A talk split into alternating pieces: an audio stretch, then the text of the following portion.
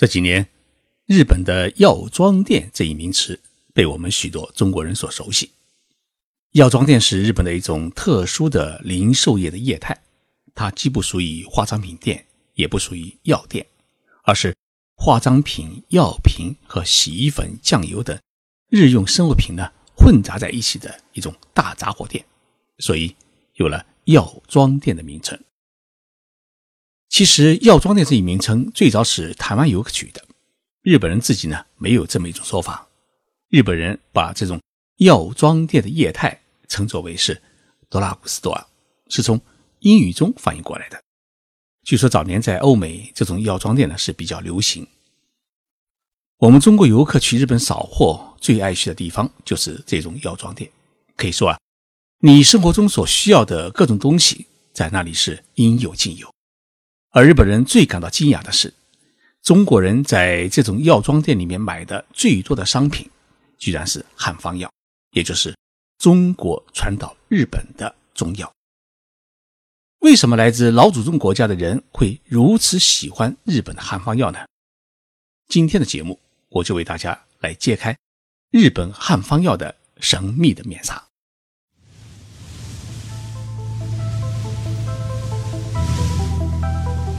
任你波涛汹涌，我自静静到来。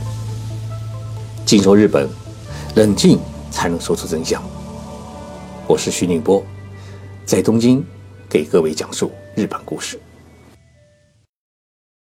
日本这个国家最先是没有用草来治病的概念，那么生了病呢就往温泉里面泡，所以日本自古到今啊有一种特殊的医疗文化，叫汤治。汤就是热汤，就是温泉。治就是治疗，根据身体的不同病情去泡各种不同矿物质的温泉，以此来达到治病的效果。所以呢，大家就可以理解日本人为什么那么爱泡温泉。到了隋唐时期，日本开始向中国派遣遣隋使和遣唐使。这些日本大师和和尚们到了长安，看到中国那些黑乎乎的药丸，感觉到十分的惊奇。没有想到大唐人居然可以把不同的草和树皮放在一起熬汤就可以治病，而且疗效是十分的明显。这些日本大师和和尚们在长安期间是拼命学习，但是呢，怎么也搞不懂这种草和那种草放在一起可以治什么病的道理。大唐的皇帝对于曹公国呢总是十分的慷慨，在日本大使回国的时候啊，往往会送给他不少宫廷药局特制的药丸，以备急用。而日本大使回国以后呢，就会把大唐的这种神奇的药丸拿出来献给天皇。于是，日本的皇室里面保存了不少中国古代的药丸。去年我在奈良市的皇家仓库正仓院的展览当中啊，看到了几颗唐朝的大药丸，感动的是忍不住落泪。我们中国古代的医学啊，实在是太伟大。虽然日本人在中国难以完整的学到中国的中医治疗的知识，但他们在回国的时候啊，把当时中国最重要的两本中医书籍呢背回了日本，一本是《伤寒论》，另一本是《金匮要略》。这两本书啊，都是中国东汉时期最伟大的医学家张仲景所写。《伤寒论》呢，共有十卷，记述了一百十二个药方。而《金匮要略》是一本论述杂病诊治的书，那么这两本书都是用古汉语写的。日本那个时候啊，没有本国的语言，也就是没有现在的这样的日语，所以呢，他们读汉书写汉字，也就基本上使用是中国的文字。因此呢，对他们来说，要看懂这两本医学著作，也并不是一件很难的事情。也许是日本天皇没有那种长生不老的道教思想，因此呢，不迷信炼丹制药。同时呢，日本的郎中们没有中国老师的指点啊，自个儿研究中药，药效估计也不明显。所以，虽然中药传入了日本，但是在很长的一段时间里面，中药并没有在日本广泛的传播开来。一直到中国的明清时期，日本叫江户时代，日本才。逐渐的形成了汉方医学，这种汉方医学在基本概念、诊疗方式等许多方面呢，与中国的中医学呈现出相对的不同，已变成了日本独有的传统的医学。但是进入明治维新时期，由于日本打开国门，全盘西化，因此西方的医学啊开始传入日本，尤其是使用器械动手术的治疗方式，让日本人是大开眼界，觉得西方医学比汉方医学先进，疗效更加明显。因此，在明治时期，日本的汉方药是走向了低谷。到了昭和时代，尤其是日本投降之后啊。一些从中国回来的日本兵和商人们带来了中国的中药，而且调理身体的效果啊十分明显，因此中药也就是日本的汉方药再度引起人们的追捧。于是，在日本市场啊，汉方药出现了复兴。对于许多的医药制造商来讲啊，一九六七年是一个很值得纪念的年份，因为在这一年啊。由于日本医学界的有识之士的努力，日本国会呢是通过了一项议案，将汉方药中的中药材正式作为医保对象。那么到了一九七六年，复方颗粒剂也开始成为医保药品，并免除了新药注册认证的临床的试验环节，正式拉开了汉方药在日本的全面复兴的大幕。目前。进入日本医保目录的复方颗粒剂汉方药呢，共有一百四十八个品种。明确了成分规格和功能效用的 OTC 汉方剂呢，共有两百三十六种。同时，汉方医学也成为日本所有医学院的必修的科目。同时呢，日本医院里面西医也开汉方药，也就是说，日本开始实施了标准的中西医结合的一种治疗方法。那么，日本做汉方药的药厂到底有多少家？日本的汉方药那个企业啊，在最旺盛的时期有四十多家，目前呢只有十九家。除了领头羊金春公司是一个上市公司之外啊，其余的日本的汉方药的企业呢，大多数是以中小企业为主。而金春公司在拥有医保目录的一百四十个品种当中啊，它占有了一百四十一个品种。年收入呢是占到了日本汉方药全年销售额的百分之八十四左右。当我们走进日本的药妆店，你会发现啊，金春公司生产的汉方药呢品种最多，从感冒冲剂到肠胃药，从调理更年期到改善血液循环功能到强身制药，几乎平时要用的药，金春公司都有生产。我在这里啊，向大家介绍一下金春公司是一家什么样的公司。金春公司在日文当中啊，念作是紫木拉。紫木拉原名叫金春顺天堂，最早呢是以销售妇科药中家汤起家。但公司呢一跃成名，是因为他们根据汉方药制作的洗浴剂是大受市场欢迎，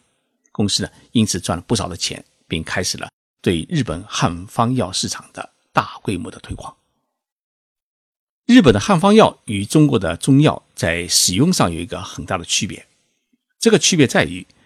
中国的中药基本上还是采用传统的熬汤的做法，而日本市场上是看不到熬汤，几乎所有的汉方药都是颗粒剂。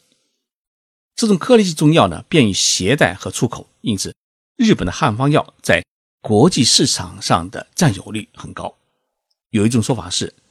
日本的汉方药已经占据了国际中成药市场的百分之七十的份额。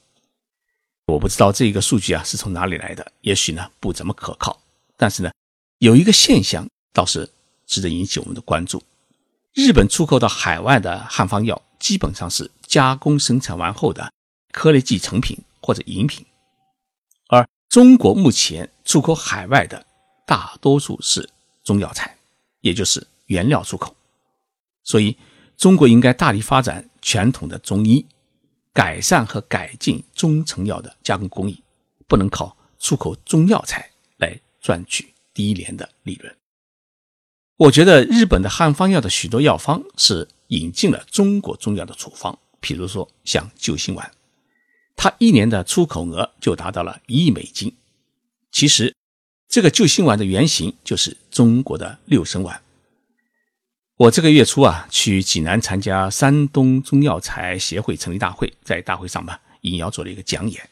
谈中日两国中成药的比较。我就举了救心丸与六神丸的呃例子，同样的一个配方，同样的个儿大小，中国的六神丸的说明书上面写着一次要服用十粒，而日本救心丸的说明书上写着一次只要服用两粒，一天不得超过六粒。为什么日本的救心丸只服用两粒就够，而中国的六神丸需要十粒呢？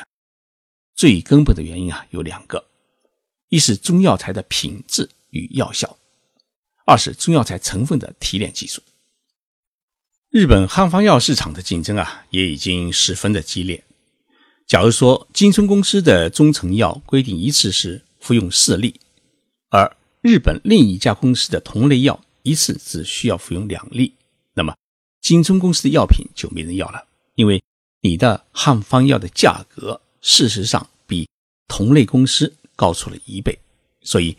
如何保证中药材的高品质，已经成了当今日本各汉方药制造企业最为较真的问题。值得一提的是，以前日本的汉方药的原料的百分之八十是从中国进口的，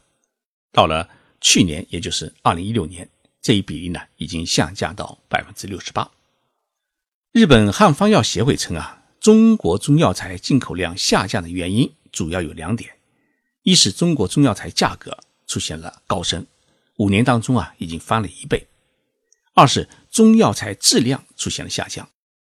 许多名贵的中药材采用了是短平快的农田大面积种植手法，使得药效出现了严重的下降。刚才我提到的金春公司，它有一句口号说：“质量不是检验出来的，而是设计出来的。”为了保证中国中药材的质量与数量，金春公司在中国各地呢签约了一百五十多家药材公司，同时呢也和十万多户的药材种植者签订了合同。但是从二零一三年开始，金春公司呢在日本的北海道、九州地区。开始建立自己的国内的生产基地，种植甘草、人参、党桂等十多种的药材。未来十年，他们的种植面积呢将会达到一千公顷。但是在北海道种植人参，金钟公司呢计划在二零二一年的栽培量增加到两千吨。这迹象表明啊，日本的汉方药公司正在大力减轻对中国市场的依赖度，同时寻求。更高品质的中药材。那么我们到日本啊，走进药妆店，哪一些汉方药值得一买呢？我向大家呢推荐几种。如果家里面有老人，或者你经常熬夜，或者经常出差，或者你喜欢登山、打球等户外运动，买一小瓶小小的救心丸送给老人，或者自己放在常用的包里面，以防心脏不舒服时急用。二是胃也很好。有胃病的听众朋友到了药妆店里面啊，这个胃药是值得一买。那么有肠胃病或者便秘的人，至少呢有十种汉方药可供选择。如果家里有更年期的妈妈或者太太，日本有不少专门调理女性更年期的汉方药，也值得大家的关注。另外呢，我还想给大家推荐日本的感冒药。日本的感冒药呢，一方面是疗效好，二是呢吃了以后不打瞌睡。可以照样开车开会。对了，经常喝酒的听众朋友们注意，日本有一种醒酒护肝的汉方药，叫乌汞，汉字呢写作是郁金，也就是郁金花的郁金。